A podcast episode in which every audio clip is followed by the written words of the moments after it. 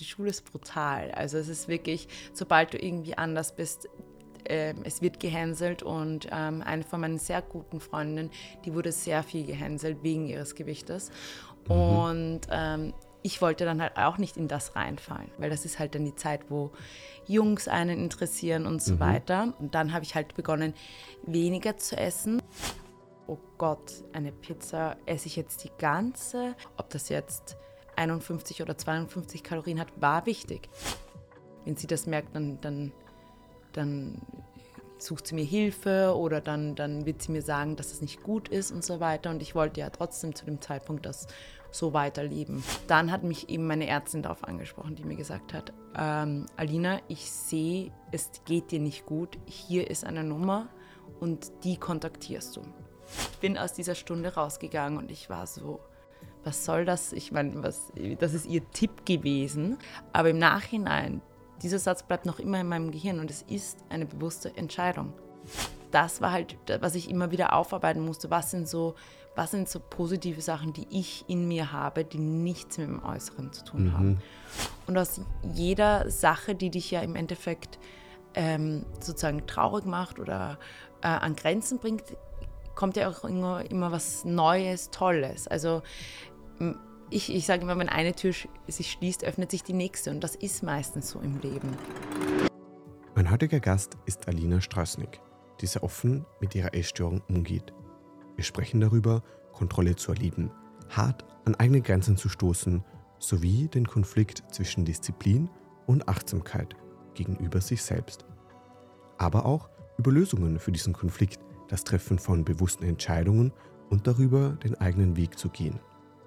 In unserem Gespräch fand ich Alinas Stärke, die erlebten Hardships sowie die eigenen Emotionen klar und reflektiert zu benennen, bewundernswert sowie inspirierend.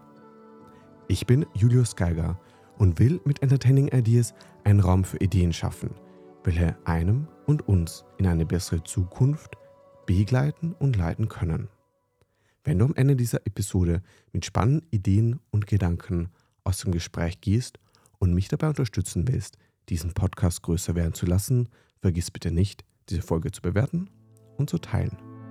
Und nun viel Spaß mit dieser Folge von Entertaining Ideas.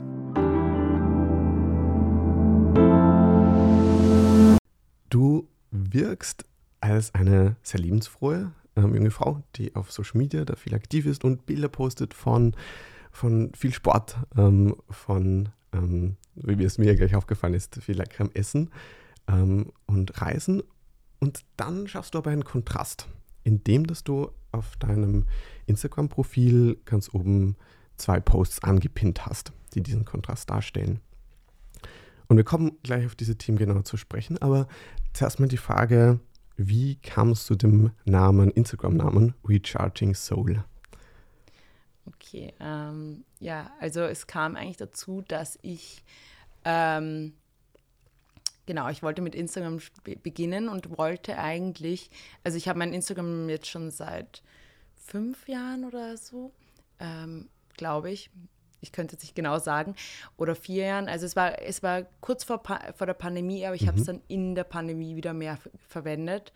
Und es war einfach dieser Gedanke, da einfach irgendwas mitzugeben den Menschen, weil ich war halt zu dem Zeitpunkt, wo ich das dann mehr gemacht habe, habe ich ähm, also es war genau, es war in der Pandemie dann, habe ich ähm, in einem Mode- und Lifestyle-Magazin gearbeitet und ähm, dann war halt auch mein Instagram voll mit Fashion, Reisen und so weiter. Und dann dachte ich mir, ja, aber was ist der Mehrwert sozusagen für mich? Und ich wollte einfach irgendwas mitgeben mhm. Und einfach sozusagen auch äh, meine eigene Journey darstellen. Und ähm, am Anfang habe ich auch noch so gepostet, eben meine Workout-Routine, weil es eigentlich eher auch so für mich so getting back into shape. Also im Nachhinein, jetzt sehend, vielleicht auch nicht genau das, was ich ähm, jetzt vertreten will. Mhm. Ähm, aber zu einem Zeitpunkt einfach dieser, dieser Prozess, ähm, motivieren Leute Sport zu machen, gesund zu essen und ähm, aber auch auf die mentale Gesundheit immer wieder zu achten. Mhm. Genau. Und dass da dieser Name Recharging Soul da einfach dieses Thema aufmacht von genau. da auch der mentalen Gesundheit und deinen Aspekten, dass es einem gut geht. Okay, verstehe. Dann ist ja ein Thema, das du angepinnt ähm, hast, ähm, dort das Thema Essstörung. Ähm, was muss man irgendwie so über dich wissen, verstehen, dich als, als kleine Alina, damals als Kind, ähm, um dann eben besser, besser einordnen zu können, wie, was für eine Lebensrealität du dort warst, bevor da die Essstörung in dein Leben kam? Um, also ich bin in einem kleinen Dorf aufgewachsen, zwar in der Nähe von Wien, aber wirklich ein ganz kleines familiäres Dorf. Also wir haben 300 Einwohner. Ähm, meine Nachbarn waren wie meine Großeltern, würde ich, äh, ja genau, wie meine Großeltern, würde ich sagen. Also ich bin dann jeden Tag raufgegangen. Die hatten Pferde, äh, Schafe, Hühner. Und das heißt, ich bin eigentlich so richtig am Bauernhof aufgewachsen, war ähm, äh, relativ glücklich, würde ich sagen. Ich bin dann aber, wie ich äh, sechs geworden bin, nur mit meiner Mutter aufgewachsen. Mhm. Also haben aber trotzdem noch dort oben im Haus gewohnt und bin, durfte in eine sehr gute Schule gehen und äh, bin dann mit zehn Jahren ins Gymnasium gewechselt von ähm, der englischen Volksschule, wo ich war. Ja. Und genau, da waren halt, war halt so eine Sache, dass ich jetzt zum Beispiel am Land war und alle meine Freunde natürlich in der Stadt weil das im 23. Bezirk war. Ja. Ähm, aber ich hatte eigentlich immer so ein paar meiner besten Freunde. Also ich habe meine besten Freunde jetzt noch immer, waren auch schon damals meine besten Freunde. Und dann sind halt immer wieder ein paar Mädels dazugekommen und wieder weg. Und genau, aber ich würde sagen, ich war immer sehr aktiv, dadurch, dass halt die Tiere da waren. Wir waren viel Radfahren, immer in der Natur. Äh, so ein typisches Kinderleben, halt so in der Früh aufstehen und irgendwann mal bei Sonnenuntergang wieder heimkommen und den ganzen Tag irgendwo in den Wiesen herumrennen. Genau. Ähm, also ich würde sagen, ich hatte schon eine sehr, ähm, trotz eben der Sache, dass ich halt nur mit meiner Mutter aufgewachsen bin, eine mhm. sehr ähm, glückliche Kindheit und meine Mutter hat mir auch sehr viel ermöglicht. Ähm, und ich hatte auch, würde ich sagen, immer sehr viele Freiheiten. Ähm, also, Freiheiten, den ganzen Tag draußen irgendwo rumzutoben? Ja, nein, meine Mutter war halt nie sehr einschränkend, muss ich sagen. Also meine Mutter hat mir, äh, wir haben auch später dann, ähm, so mit fortgealtert und so weiter, aber meine Mutter und ich hatten immer sehr so eine gute Beziehung und auf, Vertrauen, auf Vertrauensbasis. Mhm. Also ich habe ihr alles erzählt, ich habe sie nie angelogen, aber dafür durfte ich auch viel. Das heißt, ich durfte eben auch, wenn die Noten gestimmt haben, auch schon halt dann Unterstufe oder so. Ähm, ich durfte halt trotzdem länger mit meinen Freunden dann nach der Schule was machen. Also meine Mutter hat mir nie verboten, dass ich sozusagen was Sportliches oder was mit meinen Freunden mhm. machen darf. Genau, ja. Okay, und dann kam die Essstörung. Wie alt warst du dort? Ähm, ich war also circa 13, mhm. also das ist genauso dritte, vierte im, im, im Gymnasium. Ähm, genau, also da hat das halt begonnen und ähm, im Endeffekt war es halt so, ich habe da, ich habe das irgendwie, also meine Essstörung ist ja, also die Ausdrücke sind ja ähm, Anorexie und ja. Bulimie. Und ähm, mit so, wie ich das begonnen hat, das Thema, das ist halt genau diese Zeit, du kommst in die Pubertät. Ich war halt immer, eigentlich bis ich so, ich würde sagen mal so acht, neun war, war ich immer ein sehr schlankes Kind. Mhm. Und dann habe ich halt ein bisschen zugenommen. Ich war aber auch immer sehr groß. Also ich war immer die Größte der Klasse, weil ich halt einfach, ich weiß nicht, wie groß man ist, aber ich war einfach größer als alle anderen. anderen. Genau. Und dann ähm, war es halt so, aber dass die ganzen Mädchen zarter als ich natürlich waren. Und dann wollte ich halt auch zarter sein sozusagen, weil das ist halt dann die Zeit, wo Jungs einen interessieren und so mhm. weiter. Und ähm, genau, und dann habe ich halt begonnen, weniger zu essen. Ähm, beziehungsweise ähm, ich kann mich so an ein so ein Erlebnis erinnern, wo halt dann auch äh, sozusagen die Bulimie begonnen hat, war halt, ähm, es gibt dieses Ratschen. Ich weiß nicht, ob du das kennst, das ist zu Ostern. Ja, genau. Ja, kenn ich. ja, genau, da geht man von Haus zu Haus und da ratscht. Dann heidenleer mit den Genau, Ratschen. mit diesen Ratschen. Und das habe ich immer gemacht als Kind und auch mit 13. Und du kriegst dann halt ähm, von den ganzen Häusern natürlich Geld. Ähm, Süßigkeiten. Aber genau, und sehr, sehr viele Süßigkeiten. Also wirklich säckeweise Süßigkeiten.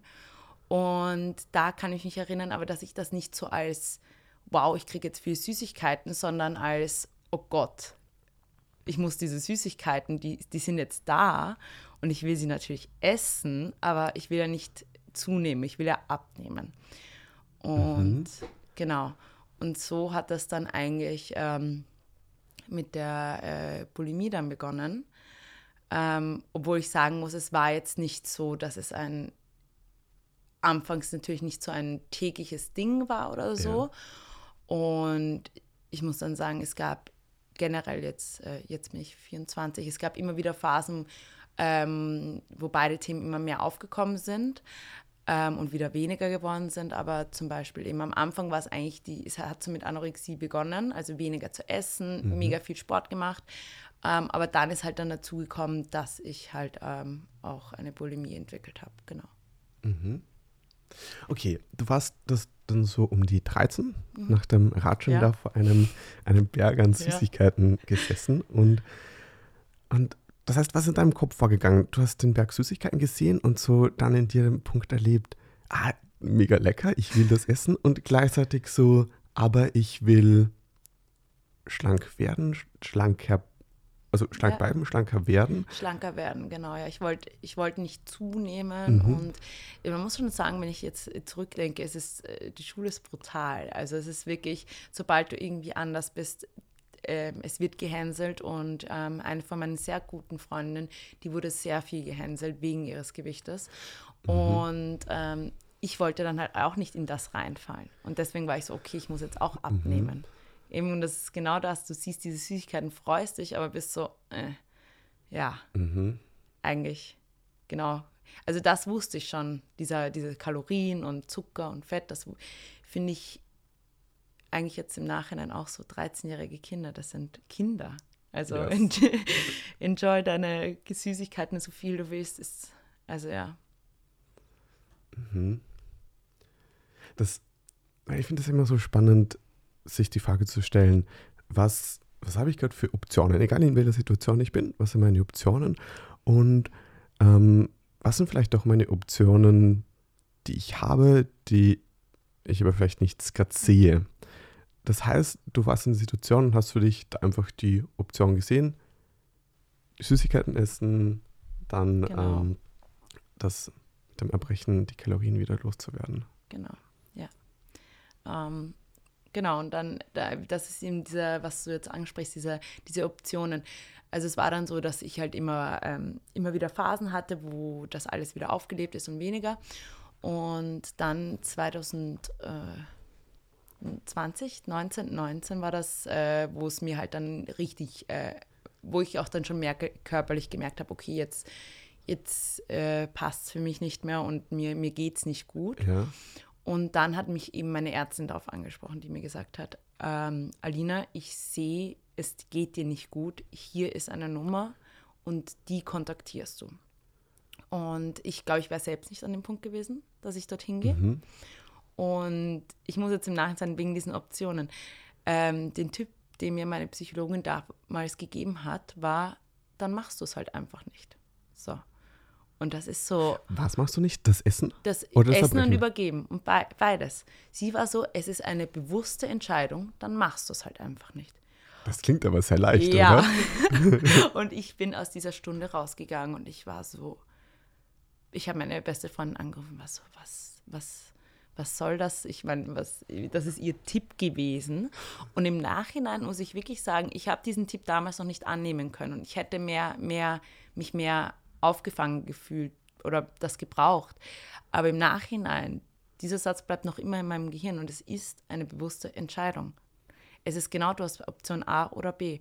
Und es ist einfach im Endeffekt, entweder du machst es wieder oder du schaffst es, sich abzulenken und entscheidest dich bewusst dagegen. Mhm. Dazu zählt dann halt viel Stärke und so weiter. Aber es ist genau das, was du gesagt hast. Es ist einfach diese bewusste Entscheidung für eine Sache. Genau. Mhm. Okay, sehr spannend. Ich stelle mir die, die Situation gerade vor, wenn, wenn ich da hingehen würde und bekomme so einen Tipp und denke mir nur, ja, come on. Ja. Aber das dann vielleicht das, ja, also, das stickern muss und das Zeit braucht oder ein Prozess damit einhergeht. absolut. Also ich muss sagen, diesen Tipp eben, ich war am Anfang total, ich hätte mir mehr erwartet, dass ich mehr bekomme davon. Und ähm, genau, und dann, ich muss auch sagen, ich habe dann, ähm, aber das war auch Covid-bedingt, dann die Therapie immer weiter abgesetzt, also immer weniger bin ich zur Therapie gegangen und so weiter, weil das halt auch online war und ja. ich gemerkt habe, es, es hilft mir nicht mehr so viel. Ähm, aber ich muss sagen, dieser Satz ist auch die Jahre danach immer wieder in meinem Kopf gewesen. Und dann, wenn es halt wieder passiert ist, dachte ich mir so, ach, ja, warum eigentlich? Ich hätte mich auch, ich bin ja selbst schuld, ich hätte mich für das andere auch, auch auswählen können, sozusagen. Ich finde, das, das, ist noch ein eigenes Thema, ob du selber, das Thema der Schuld, glaub, ja. ein, ein eigenes oder interessantes, aber wie du sagst, ja so, das geht mir auch so, dass ich dann, oder ging mir auch so, einzelne Sätze zu hören, die dann halt vollkommen hängen bleiben. Und, ja. und spannend finde ich auch manchmal, dass du diese Sätze davor schon mal gehört hast, aber die halt überhaupt nicht hängen geblieben sind. Und dann aber zu einem bestimmten Zeitpunkt bestimmte Dinge zu hören, was ja. dann, dann voll hängen bleibt. Ja, total. Dann noch so ein ganz kurzer Exkurs, weil du es mhm. gerade auch schon ein bisschen angesprochen hast. Okay, ich habe jetzt vorhin eben Essstörung genannt, aber was, mhm. was da noch für darunter steckt. Ähm, also eben die, die Magersucht gibt, ähm, eben das dann, oder die Anorexie ähm, nervosa, dann eben die Essbrechsucht, ähm, dann die Orthorexie nervosa, also eben da Orthos richtig, die richtige Ernährung da unten, glaube ich, einen großen Fokus drauf hat, sich sehr gesund zu ernähren. Und dann nochmal das Binge, die Binge-Eating-Störung. Ähm, das heißt, für dich war es dann hauptsächlich ähm, die Bulimie. Ja, ähm, also von meiner Psychologin wurde ich auch damit dann diagnostiziert. Mhm. Ähm, aber ich würde sagen, dass es sich dann auch oft zu so einer Binge-Eating-Disorder einfach okay. ähm, genau entwickelt hat einfach. Mhm. Mhm. Und was ich so in meiner Recherche auch sehr spannend fand, dass ähm, es ja 0,5 bis 1 Prozent ähm, von jungen Frauen zwischen 14 und 25 betrifft. Und ich finde solche Prozentangaben irgendwie erstmal ein bisschen abstrakt, aber ich finde das immer so Beispiel, also spannend sich das mit so Öffi-Beispielen durchzudenken. Ja. Und scheinbar passen in eine Wiener U-Bahn so 900 ähm, Personen rein. Ähm, oh. Das heißt, wenn man sich da vorstellt, dass ähm, da von einem Mädchengymnasium da viele ja. Klassen ins, also dann 900 Personen in so einer U-Bahn sind, dass dann eben vier bis neun äh, Personen ähm, darunter leiden und also so durchdenkt, also durchdenkt in, durch so eine volle U-Bahn mhm. zu gehen und dass das dann schon, viel, nicht ja. so wenig ist. Ja.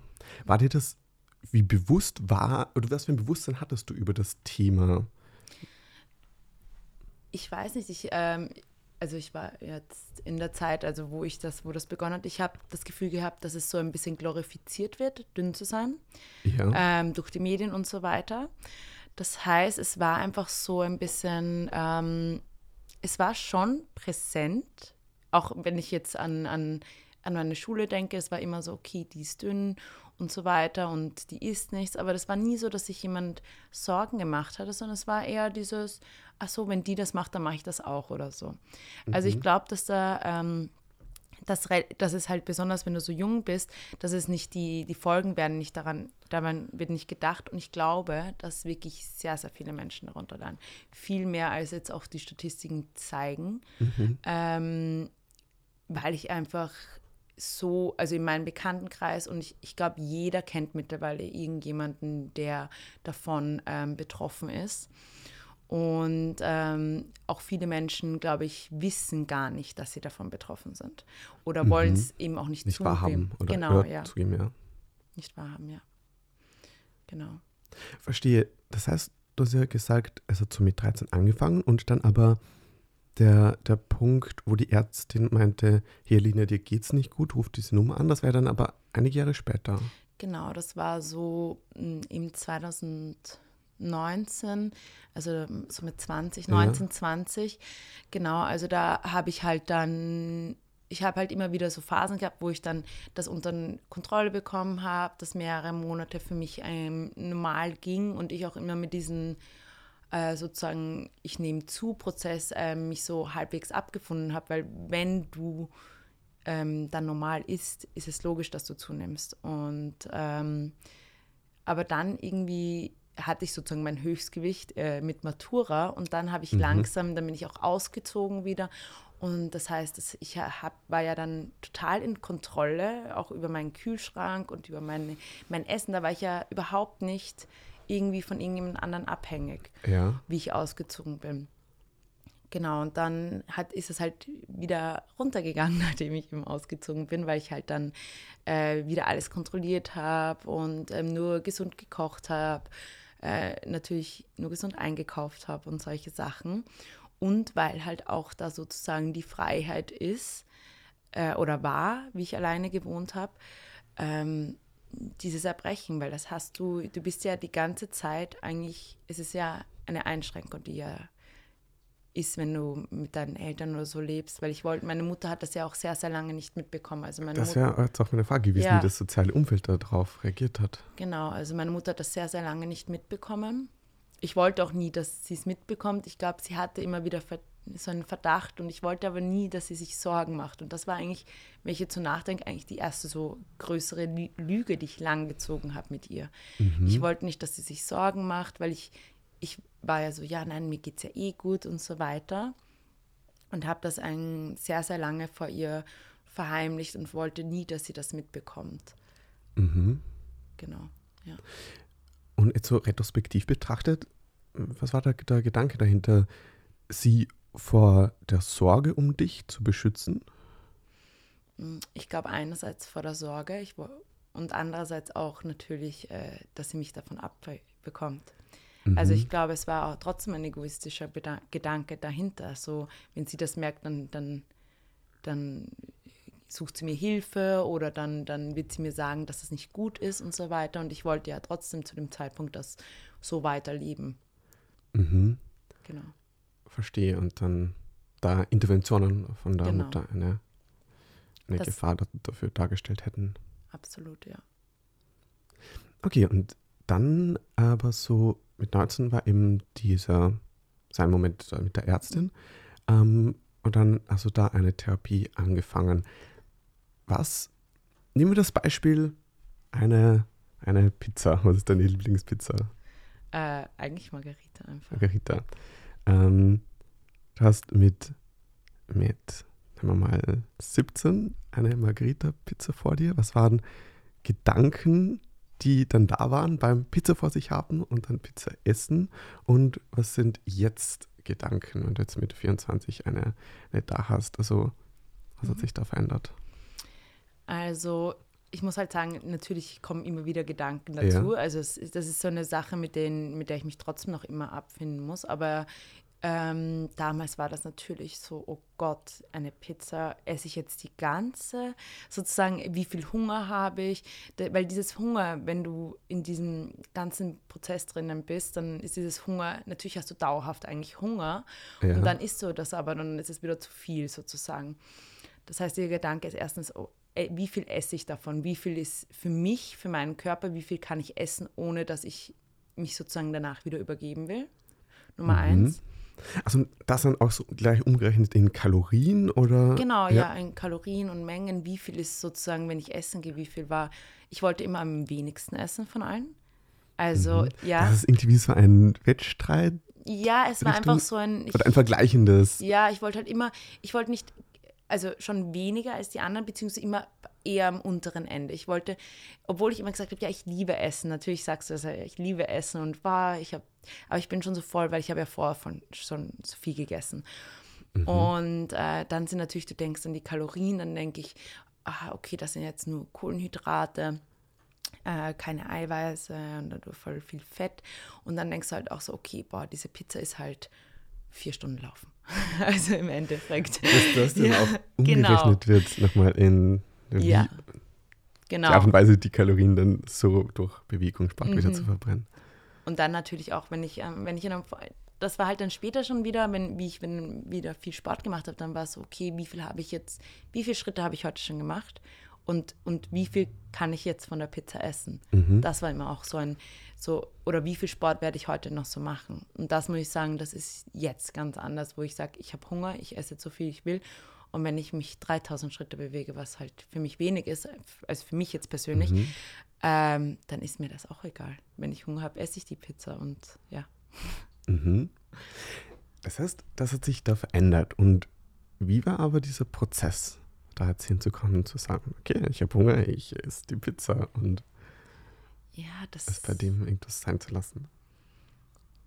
Ich glaube, ähm, ich habe ähm, die ganzen Kalorienzähl-Apps mal gelöscht. Also Okay, das war, ja. Ich meine, ich kann, ich bin Vegetarierin, aber ich kann ziemlich genau noch circa sagen, was wie viel circa Kalorien hat. Aber früher war es ja, ob das jetzt 51 oder 52 Kalorien hat, war wichtig. Ähm, Und das war halt so der Prozess, mal diese Apps löschen, weil ich, also ich, wenn, ich glaube, wenn man das gesund machen will und so weiter, ja, aber für mich hat es einfach nichts gebracht, diese die Apps, weil es war einfach nur eine Kontrolle. Dieses ganze Ding war ja auch, um wieder eine Kontrolle herzustellen. Das heißt, ich habe diese Apps gelöscht, nicht mehr begonnen einzutragen und ähm, früher war das auch so, dass ich immer auch während dem Tag mehrmals nachgedacht habe, so, heute in der Früh hatte ich das und das. Und ich habe halt wirklich aufgezählt in meinem Kopf während des Tages, was ich alles schon gegessen habe. Und da sich bewusst sozusagen einen Stopp setzen. So, ist egal, was du noch. Also nicht dieses krampfhafte, wirklich so nachdenken, was habe ich jetzt schon alles gegessen. Mhm. Also davon einfach immer weiter wegzugehen. Ähm, und äh, eben für mich war es am Anfang die App weg, weggeben, dann war es halt auch nicht mehr aufschreiben, weil ich habe es natürlich auch irgendwo aufgeschrieben, nicht mehr aufschreiben und dann halt auch gedanklich einfach immer weiter davon wegzutreten, versuchen einfach für einen selbst. Okay, das heißt, das sind so Aspekte auf einer Verhaltensebene. Was, was mir jetzt noch gekommen ist, was du gerade vorhin gesagt hast, mit dem Punkt der Kontrolle. Ähm, kannst du für dich so sagen, um was es genau ging? Ging es darum, ähm, ein Kontrollgefühl zu erleben oder eine Kontrolle über das Gewicht zu haben oder eine, eine Kontrolle damit zu versuchen, wie du wahrgenommen wirst von anderen? Ich glaube, es war, es war auf jeden Fall, um was zu kontrollieren. Es hat sehr viel mit Selbstbewusstsein zu tun. Ja. Eben dadurch, ich habe das schon kontrolliert, so ja, wenn ich jetzt unter dem und der Kilozahl wiege, dann, dann muss ich ja halbwegs ausschauen oder so. Oder dann, das war halt schon für mich eher dieses, ähm, dass mein Gewicht sozusagen meinen Wert be bestimmt.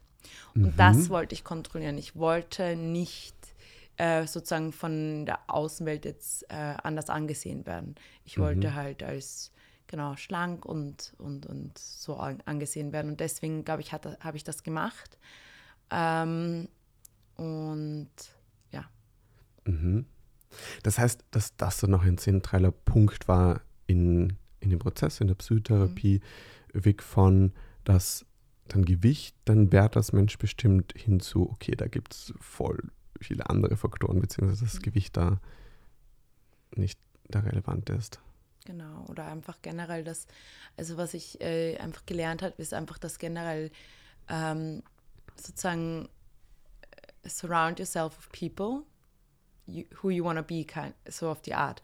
Oder deine Freunde sagen, zeigen dir, wer du bist. Diese zwei Sätze sind so für mich so, ähm, es ist im Endeffekt egal, wie du aussiehst. Ich will, dass meine Freunde sozusagen meine Werte, dass wir ähnliche Werte haben oder dass ich ihnen nachstrebe. Und ich fand ja zum Beispiel, ich fand ja selbst diese, diese, wo ich drinnen war, es war ja dann nicht mehr, dass ich mich da wohl gefühlt habe, sondern es war ein Zwang. Und Also ein sozialer Zwang. Genau, also Ja. für mich war es einfach dieser Sozialzwang, dass ich da reinpasse in dieses Umfeld Mhm. und, und dass ich halt sozusagen die Rolle der Schlanken einnehme oder so. Das war es für mich. Und ähm, ich habe dann einfach gelernt, dass die Leute, denen ist das, die Leute, die dich wirklich mögen, denen ist das sowas von egal, wie du aussiehst. Denen ist das wirklich absolut egal. Und jetzt, wenn ich in Zahlen rede, denen ist das egal, ob du, eben wenn du untergewichtig bist, nicht, aber denen ist das egal, ob du 100 Kilo hast und weiß ich nicht was. Denen ist das, also für mein Gewicht jetzt, aber es ist denen total egal. Die mögen dich für die Person, die du bist. Und das war halt, was ich immer wieder aufarbeiten musste. Was sind so, was sind so positive Sachen, die ich in mir habe, die nichts mit dem Äußeren zu tun mhm. haben. Und äh, natürlich ist es noch immer ein Prozess. Ich glaube, man, man wird sein, gefühlt sein Leben lang immer mit sich selbst arbeiten und so weiter und Sachen über sich herausfinden, positiv wie negativ. Ähm, aber da habe ich dann endlich gemerkt, okay, ich muss das nicht mehr haben. Die Personen, die in meinem Leben sind, mögen mich für mich. Mhm. Ähm, genau, und das war so ein Punkt, wo ich dann gemerkt habe, okay, das, ich kann das versuchen loszulassen. Ist ja nicht so, dass man das von 0 auf 100 loslässt. Zack, ja. ja. Das irgendwie manchmal so kleine Schritte sind, dass man ja. es überhaupt nicht merkt, dass da Schritte passieren. Genau. Oder ich, ich bin für mich zu dieser Metapher gekommen, die ich sehr schön finde oder für, die für mich sehr, sehr wirkungsstark war. Also du hast, du hast einen Eisblock und mhm. du steckst da voll viel Energie rein, dass es wärmer wird. Und es passiert genau gar nichts. Und du machst es wieder, es passiert wieder gar nichts. Du machst es wieder, es passiert gar nichts. Oder zumindest siehst du keine Veränderung. Und dann der Gedanke, okay, vielleicht hatte der Eisblock am Anfang minus 200 Grad. Und diese jeweils große, große Anstrengung von um 10 Grad zu erwärmen, hat es halt von minus 200 auf minus 90, auf minus 180, auf ja. ähm, minus 170 gebracht. Aber du hast überhaupt nichts gesehen mhm. von außen. Und das, ja, aber trotzdem Veränderung passiert. Und irgendwann ist halt die Schwelle von minus 2 auf plus 2. Und dann siehst du was. Nein, mhm. ich finde, das ist total, man sieht es dann im Nachhinein. Also ich sehe jetzt, wie viele Schritte, ich, wie viele einzelne Schritte das eigentlich waren, wo, äh, wenn du da drin bist, willst du ja, dass es von 0 auf 100, also du willst ja, dass es funktioniert und dass du da jetzt unter Anführungszeichen geheilt bist und so weiter. Ähm, aber es ist halt trotzdem sehr tief in deinem Gedankenwelt. Deine ganz, es ist ja alles, du denkst ganz anders und so weiter. Und das ist schwierig von so sich schnell zu ändern. Aber im Nachhinein muss ich sagen, dass jeder Schritt natürlich mich dort jetzt hingebracht hat, wo ich jetzt bin. Und dass immer dieses Two Steps forward, One Step back ist halt so. Und das ist auch okay, finde mhm. ich. Eben, man macht halt kleine Schritte. Lieber kleine Schritte als gar keine, finde ich. Ja, ja. Oder das finde ich irgendwie, Carol Drake hat das irgendwie so schön beschrieben, dass es kommen dann neue Glaubenssätze dazu, aber die sind neben den alten da. Und dann erst Stück für Stück ähm, bekommen die mir Raum und dann die Möglichkeit, dein, dein Denken, dein Fühlen, dein Handeln mitzugestalten. Na. Dass du eine lange Phase hast von beiden und dann halt. Ja. Dann vielleicht wieder bei der bewussten Entscheidung äh, ja. bist. Was, was machst du? Du hast die Optionen an, die Option, dich anders zu verhalten, aber es trotzdem dieses Bewusstsein braucht. Absolut, ja. Und dann, wie am Anfang angesprochen, gibt es da, da zwei Posts, mhm. die du angepinnt hast. Der, der zweite Post ist eher so Sport Recovery oder genau, ja. Recovery nach einer sportbedingten Verletzung. Das war bei dir der Fall, oder? Genau, ja. Also ich musste ähm, operieren gehen und äh, war dann im Endeffekt, also mehr oder weniger sechs Monate, ja, mhm. durfte ich kein, also wenig Sport machen, genau. Mhm. Durch die Arthrose im Sprunggelenk. Genau, ja. Also, da ist ein, man musste einen Teil vom Knöchel rausnehmen, ähm, weil das eben immer weiter den ähm, lebenden Knochen sozusagen angegriffen hätte, dieses tote Stück. Genau, und das wurde jetzt, da wurde sowas eingesetzt ähm, und äh, genau, das ist jetzt derzeit noch immer, dass dieses Gewebe baut sich auf. Somit kann ich noch immer nicht so viel Sport machen, wie mhm. ich gern würde. Und ähm, man weiß eigentlich erst nach einem Jahr, ob das äh, sozusagen funktioniert hat oder nicht. Mhm. Und das da, ja, also das ist jetzt, meint das so sechs Monate her? Genau, das ist ja. jetzt circa sechs Monate her. Und natürlich, das, der erste Monat war ja, ähm, also die erste Woche war ein Gips, ähm, sprich überhaupt nicht bewegen. Dann war, ich glaube, es waren drei oder sechs Wochen, ich glaube, es waren sechs Wochen sogar, hatte ich diesen, so einen Schuh, so einen stabilen Schuh, so, das nennt man mhm. Walker. Und ähm, der geht bis zum Knie und damit durfte ich mich dann natürlich am Anfang auch überhaupt nicht. Ich glaube, die ersten zwei, drei Wochen war überhaupt 5% Belastung oder so oder 5 Kilo Belastung, also gar nichts. Und dann langsam steigend bis zur Vollbelastung, genau. Mhm. Das heißt, da kam eben die Diagnose, dann die Entscheidung, okay, das muss operiert werden. Du hattest die OP genau. und dann lagst du da mit jeden Mengen Schmerzen. Ja. Ähm, und verschiedenen so inneren Kräften, oder? oder? Ja, so inneren Gedankenkämpfen, würde ich jetzt mal, ich nenne es mal so. Genau, also es war halt nach der OP. Ich muss sagen, mich hat ja die OP super gestresst. Ähm, es war meine erste OP. Und ich habe dann natürlich, ich habe ja gewusst, okay, ich kann jetzt dann nichts mehr machen für sechs Monate. Sprich, ich habe ja davor das noch absolut ausgenutzt und bin gelaufen wie so ein Duracell-Hasel. habe das absolut noch ausgenutzt. Sogar, ich glaube, noch am Tag vor meiner OP bin ich sogar noch eine Runde laufen gegangen. Und dann hatte ich die OP und ähm, allein der OP-Tag super anstrengend für den Körper und nächsten Tag aufgestanden aufgestanden, also aufgewacht eigentlich. Und ähm, dann kannst du dich halt nicht bewegen. Und das ist halt, äh, und du bist abhängig. Also das war halt, ich bin aufgewacht in diesem Bett und ich war so absolut abhängig. Was mhm. ich ja sehr, sehr lange nicht mehr war. Ja. Das heißt, ich musste die Schwestern rufen, die mussten mir dann aufhelfen und solche Sachen. Und auch mit den Schmerztabletten, ich konnte mir ja nichts holen oder kein Wasser. Also ähm, Genau, und da war ich ähm, relativ abhängig von denen, bin aber dann sogar noch am nächsten Tag halt heimgefahren. Und dann bin ich halt da gelegen. Also ja, und dann waren halt diese inneren Sachen. Normalerweise würde ich mich ja bewegen. Ich hatte ja davor, äh, muss ich ja schon sagen, sehr, sehr viel gemacht. Nicht nur dadurch, dass ich gewusst habe, dass ich operiert wurde, aber ich wurde, ich habe davor ja schon sehr viel Sport gemacht.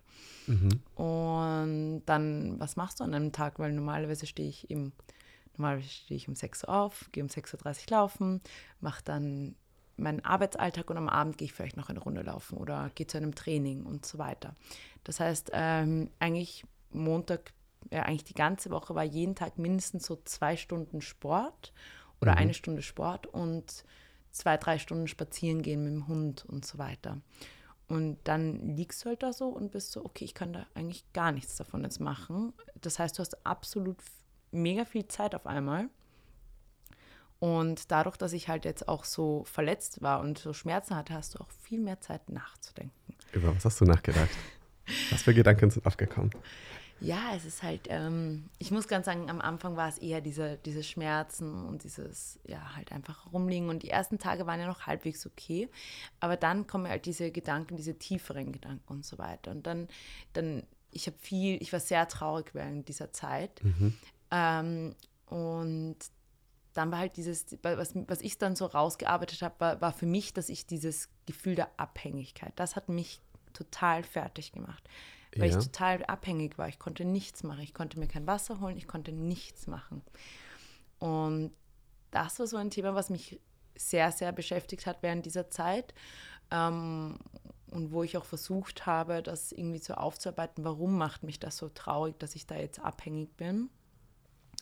Aber natürlich auch dieses, ja, ich bewege meinen Körper eigentlich vier Stunden am Tag, sagen wir jetzt mal so, egal ob es Sport oder Spazieren ist.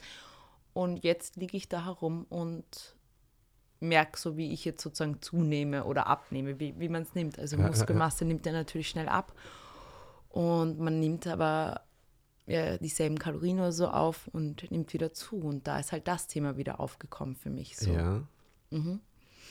Und hast du eine Antwort gefunden auf die Frage, warum dich das so traurig gemacht hat? Wahrscheinlich, weil ich halt dadurch, dass ich mit meiner Mutter alleine aufgewachsen bin, immer, ich musste sehr früh sehr selbstständig sein mhm. und habe ähm, sozusagen, ja, ich war einfach sehr früh sehr selbstständig. Ich habe viel für mich selbst gemacht. Ich bin, ja, einfach, ich habe früh gekocht und so weiter und war eigentlich nie abhängig. Und ich glaube, das wusste auch meine Mutter, dass sie sich nie jetzt Sorgen machen muss mhm. um mich und auch nicht so kümmern muss, wie, wie jetzt vielleicht andere Kinder das gebraucht hätten oder ich habe es halt auch nicht so eingefordert als Kind. Und dann war das halt so, dass ich da hätte ich halt das dann wirklich gebraucht. Und ähm, genau, und ich glaube, da hätte ich es mir einfach mehr gewünscht. Und sozusagen, da hat mein inneres Kind so ein bisschen gelebt, dieses, ich will Aufmerksamkeit von meiner Mama, ich will, ich will, dass sich jemand um mich kümmert und, und dass ich sozusagen dieses Ab Unabhängige, dieses Starke, musste ich ja irgendwie loslassen. Und dieses Starke ist, war ja auch immer mhm. mein Schutz sozusagen. Ich, ich habe mich ja nicht abhängig gemacht. Ja. Und dann war das, ist dieses Starke gefallen und dann habe ich mich, glaube ich, so umso mehr um diese, diese, dieses Kümmern und dieses, ähm, diese sozusagen Liebe, die, sie, die mein Kind vielleicht auch, also mein inneres Kind haben wollte damals, oder mein, ja, wie ich als Kind war, wie ich, vielleicht hätte ich mir das mehr gewünscht, aber nicht eingefordert und da wollte ich es jetzt dann natürlich total einfordern.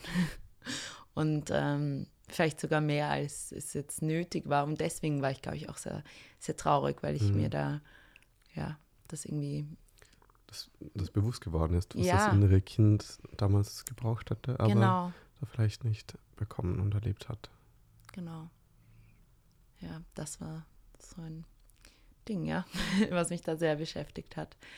Genau. Aber. Mhm. Und was ich mir dann noch vorstellen kann, dass da, oder zumindest würde es mir so gehen, oder geht es mir in so ähnlichen Situationen, dass dann so ein Konflikt ist zwischen wollen und nicht können. Mhm. Und dass man daher sehr, sehr klar erlebt, wie man an seine Grenzen stößt. Und das dann nicht können. Ja. Dass das meistens sehr unangenehm ist. Ähm, Absolut, ja. Wie, wie war das für dich? Dieses, dieses harte Erleben von den Grenzen, dieses vielleicht harte Erleben, ich kann jetzt nicht ja. selbstständig aufstehen. Nein, das war für mich halt dann eben auch gedanklich jetzt, wenn ich auch einfach dieses an den Sport denke und so weiter, es war halt dieses sozusagen ausgeliefert sein und merken, dass ich sozusagen keinen Prozess mache, sondern einen rückläufigen Prozess mache. Für mich mhm. jetzt mental. Also es war halt einfach dieses innere Anstoßen an diese, an diesen, an diese Hilflosigkeit. Und wenn ich jetzt einfach nur denke, ich habe dann einfach mir selbst auch versucht klarzumachen, dass das jetzt alles einfach so sein muss. Es ist halt einfach so. Und aus jeder Sache, die dich ja im Endeffekt ähm, sozusagen traurig macht oder äh, an Grenzen bringt, kommt ja auch immer, immer was Neues, Tolles. Also ich, ich sage immer, wenn eine Tür sich schließt, öffnet sich die nächste. Und das ist meistens so im Leben. Und dann habe ich halt einfach versucht, aus dem, aus meiner Situation, dieser Hilflosigkeit, halt das Beste zu machen. Ich habe ich habe meine Physioübungen brav gemacht. Ich habe halt versucht, so schnell wie möglich wieder besser zu werden. Aber ich habe auch diesen Prozess ruhen lassen teilweise. Ich habe gemerkt, okay, heute kann ich nichts machen und dann mache ich auch nichts. Ich habe auf meinen Körper einfach gehört und habe auch gewusst, wenn ich jetzt wieder zum Thema Essen zurückkomme, ich habe gewusst, alles, was ich meinem Körper zuführe, der braucht das. Das mhm. hat jetzt nichts damit zu tun. Und ich habe mir auch immer gedacht, okay, wenn ich da jetzt fünf oder zehn Kilo mehr habe nach den sechs Monaten, mein Gott, der Körper braucht das. Der braucht alle Nährstoffe. Und das habe ich natürlich versucht, dieses Rationale immer, immer wieder einzuflößen. Mein Körper braucht das und der braucht die Ruhe und ich gebe ihm das jetzt und ich kann mich auf andere Sachen fokussieren und so weiter. Und das ist natürlich halt mit halt diesen kleinen Ding in deinem Gehirn, was halt trotzdem irgendwie da versucht dagegen zu kämpfen, natürlich ein Konflikt. Ähm, aber man sagt ja, wenn du Sachen immer wieder sagst, dann beginnst du sie auch zu glauben. Und ich habe mir das halt dann immer wieder gesagt, einfach, dein Körper braucht das und es ist jetzt gut und das sind die Nährstoffe und die Ruhe, die tut dir auch, auch mal gut. Du hattest jetzt im letzten Jahr eigentlich gar keine Ruhe und habe mir das halt immer wieder vorgesagt. Mhm und versucht halt auch wirklich daran zu glauben. Und, genau. und dann Stück für Stück die Situation, wie sie damals war, besser anzunehmen. Genau. Mhm. Und besonders halt die ersten Wochen das halbwegs anzunehmen. Genau. Und dann muss ich ja sagen, ging ich, ich hatte ja einen relativ schnellen Prozess dann. Ich hatte auch Leute, die mich wirklich gut unterstützt haben, die sozusagen jeden kleinen Erfolg von mir wirklich äh, gefeiert haben, wo ich mir dann gedacht habe, oh, ich kann noch gar nicht gehen, aber die waren dann so, boah, du kannst aber den Fuß aufstellen. Oh mein Gott, super. Und die haben mich halt total da unterstützt. Und dann habe ich halt auch in mich selbst so begonnen, so zu glauben, okay, ja, das ist super, dass ich jetzt so einen kleinen Fortschritt hatte und dann eben auch diese kleinen Erfolge auch selbst so gelernt habe, so zu, zu feiern und halt dann auch so darauf hinzuarbeiten und das wieder dann, natürlich ist es irgendwie eine Bestätigung im Außen, dann wieder zu zeigen, schau, jetzt kann ich schon zwei, drei Schritte ohne den Krücken dann halt gehen mhm. und so mhm. weiter. Genau, also ja, ja, das war das halt, ja. Sich dann aber über die kleinen Dinge freuen oder eben in, in Relation zu der Situation, wo man ist, dann genau, die Dinge einfach. anders wertschätzt. Genau, einfach auch in wirklich kleine Sachen wertschätzen, die vielleicht für andere Leute nicht sind oder so. Oder für dich selbst auch vielleicht so. Besonders wenn du sozusagen, wie ich halt so aus diesem komplett sportlichen Kontext rausgerissen wirst und dann freust du dich, dass du drei Schritte machen kannst. Ähm, aber das einfach total wertschätzen und einfach auch deinen Körper wertschätzen. So, hey, der hat gerade wirklich, wirklich viel zu tun und der ermöglicht dir das trotzdem. Und einfach wirklich mit sich selbst viel sanfter umgehen. Mhm. Ja. Sanfter, ja. Ja, ja das Ja, es äh, ist, da relate ich dazu. ja, es ist halt. Oder nicht so, nicht so streng manchmal zu sein, wobei das ja dann.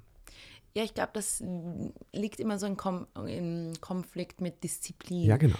Genau, das ist äh, sanfte, ja, du musst auf deinen Körper hören und dann so Disziplin, du musst das, das und das. Und das ist immer so ein Konflikt, aber ich glaube, es müsste kein Konflikt sein. Es ist auch Disziplin, auf deinen Körper zu hören. Es ist auch Disziplin zu sagen, ich merke Okay. jetzt, mir geht es nicht gut oder ich, ich fühle mich nicht gut, dann muss ich das auch nicht machen. Und das ist auch Disziplin, finde ich. Mhm. Also ich glaube, es muss nicht in Konflikt stehen. Es steht oft im Konflikt, weil wir diese zwei komplett verschiedenen Welten da haben. Aber Mit ihren jeweiligen Defin- Definitionen, wo die Definitionen eigentlich den Konflikt Mhm. erzeugen, wenn man die Definition dann von einer Disziplin verändert, sich dieser Konflikt lösen kann. Ha, das, das ich ein sehr spannender Gedanke. ja, weil ich mir diese Frage schon öfters gestellt habe. Eben, okay, so, so irgendwie das für mich so dann das konkrete Beispiel. Ähm, ich war irgendwie am Abend davor noch bis um halb eins wach, weil ich noch irgendwie was, was fertig arbeiten wollte. Und um sechs Uhr klingt der Wecker. Und dann irgendwie so der Punkt, wie diszipliniert bin ich? Steht's auf und starte meinen Tag? Oder eben wie sehr höre ich auf den Körper, der jetzt irgendwie sagt, hey, du könntest jetzt noch genau. bisschen Schlaf gebrauchen und das nicht einfach finde. Aber ich finde, man hat das ja auch, man merkt das ja selbst. Ich finde, man merkt das selbst so, ob, ob es dieses, ich will jetzt einfach nur zu Hause im Bett liegen bleiben oder ob es dieses wirklich, mein Körper braucht das. Und ich finde, das merkst du selbst und das ist genauso mit dem Sport so. Ähm, in der Früh aufstehen, habe ich da jetzt wirklich Bock oder ist es ein Zwang? Und da musst du einfach wirklich richtig reinhören. Und sobald ein Zweifel ein aufkommt, egal in welche Richtung, dann genau, also jetzt, wenn der, der, der, Gedanke ist, du willst jetzt unbedingt laufen, du sagst, du denkst, du willst laufen gehen, dann kommt so ein Gedanke, so, ja, aber eigentlich bin ich irgendwie krank oder du, du merkst eigentlich, du weißt, dass du krank bist, aber du hast Bock zu laufen, dann bist du so, okay, aber tut das meinem Körper jetzt wirklich gut?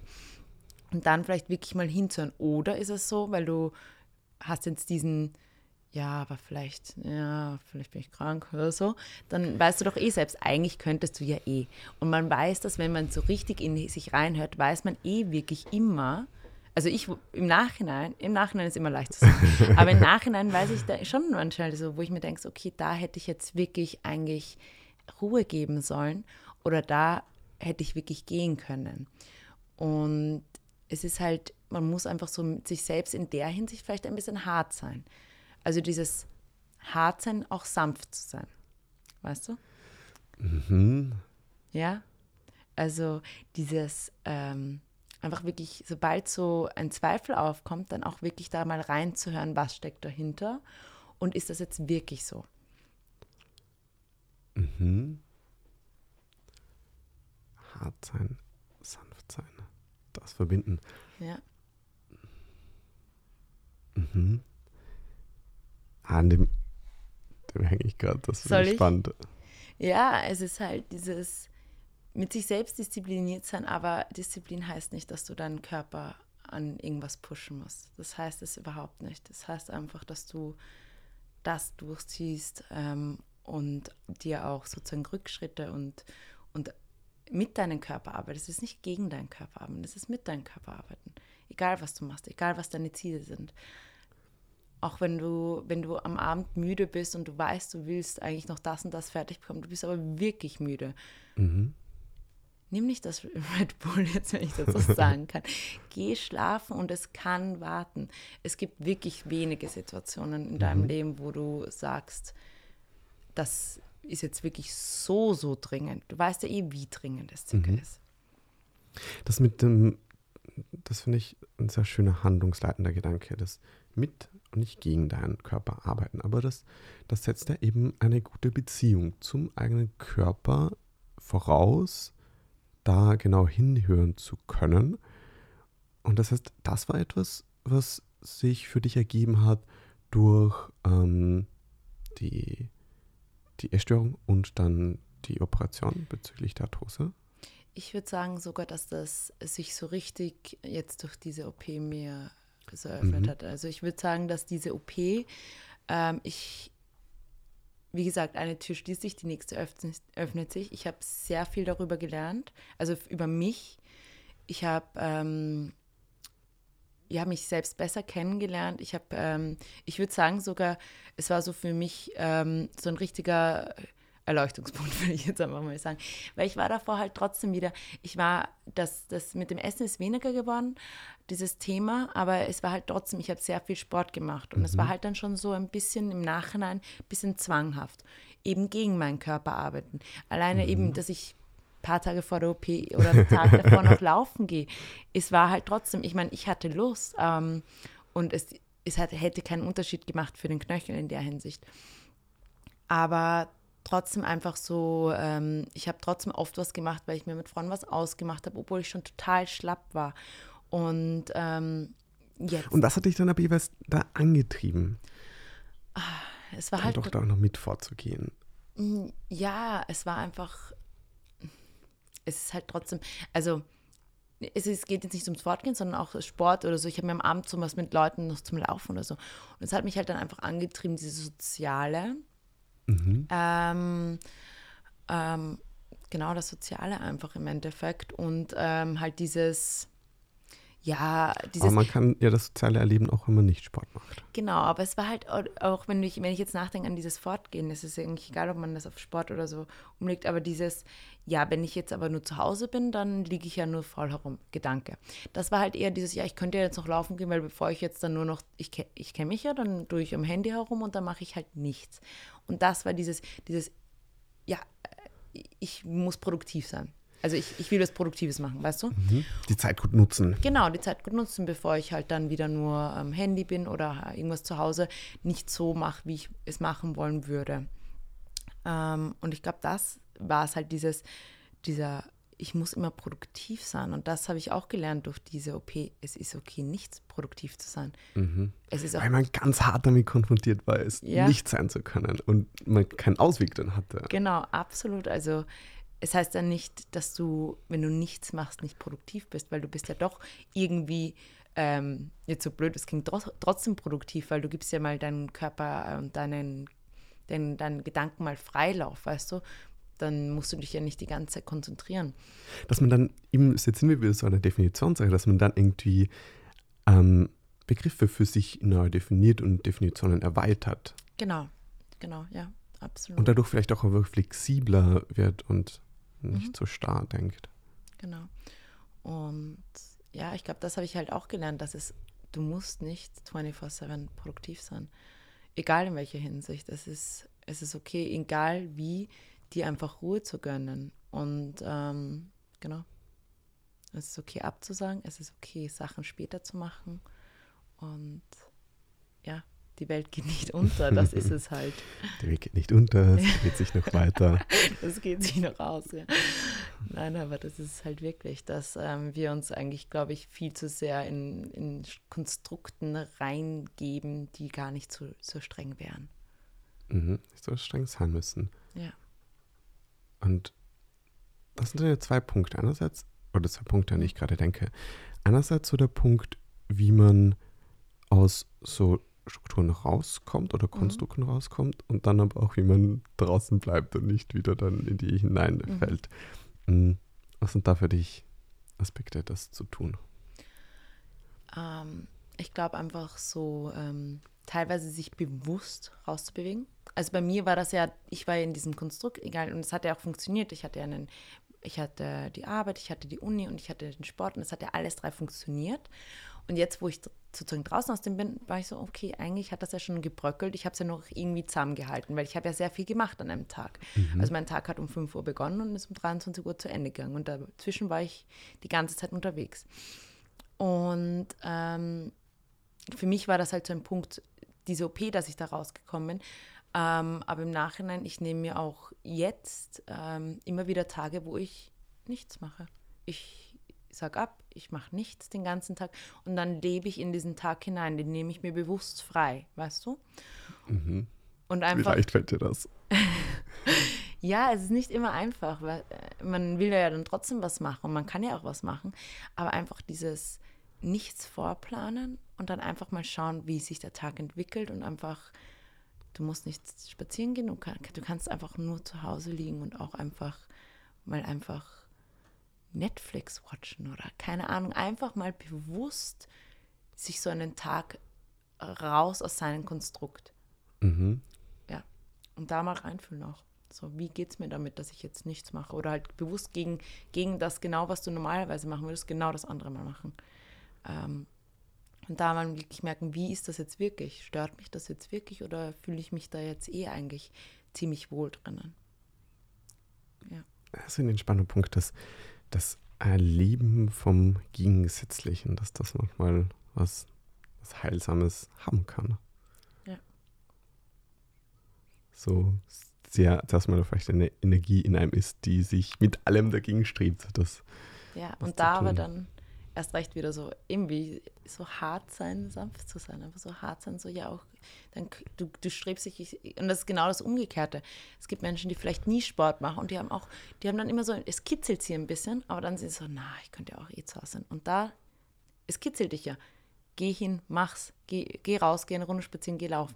Das ist ja genau das Umgekehrte jetzt zum Beispiel. Mhm. Das, dass du findest ja dann Ausreden, warum du es doch nicht machst. Ja. Und da dieses, du spürst ja dieses Kitzeln von deinem Körper, so du hast ja ein bisschen Bock. Und geh einfach den nach. Und das heißt nicht, dass du jetzt ein, weiß ich wie viel Kilometer, einfach irgendwas. Und wenn es fünf Minuten tanzen ist, das ist einfach dieses darauf mal hören. Und eben für jetzt Leute, die, es ist jetzt nicht nur Sport, aber es ist halt ein gutes Beispiel einfach. Ähm, du weißt, du müsstest jetzt deine zehn Kilometer noch in der und der Zeit laufen, laut deinem Trainingsplan aber du bist total ähm, ermüdet von der, von der Nacht davor, du hast schlecht geschlafen, du hast den ganzen Tag gearbeitet. Ja, der Trainingsplan wird dir auch nicht hinterher. Weißt du, ich meine, dann bleib einfach zu Hause, gib deinem Körper die Ruhe. Mhm.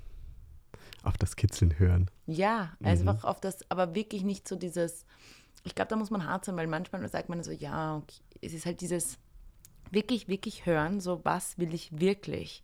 Weil man, man verliert sich oft in diesen Ausreden. Und einfach diese Ausreden wirklich mal weglassen und einfach mhm. wirklich zu tief in einen hören, so, habe ich jetzt da Lust drauf? Und wie fühle ich mich? Und wie fühle ich mich danach? Ja. Mhm. Um vielleicht auch so über die Sachen, die wir jetzt gerade gesprochen haben, so ein wenig zusammenzufassen. Hm, was sind so zwei sehr zentrale Elemente, welche so das in deinem Leben sind, dein Handeln leiten, die die fünf Jahre jüngere Alina noch nicht gewusst hat mhm. und du aber jetzt weißt und die jetzt sehr präsent sind. Mhm. Und du es sehr positiv erlebst, um das noch ja. hinzuzufügen.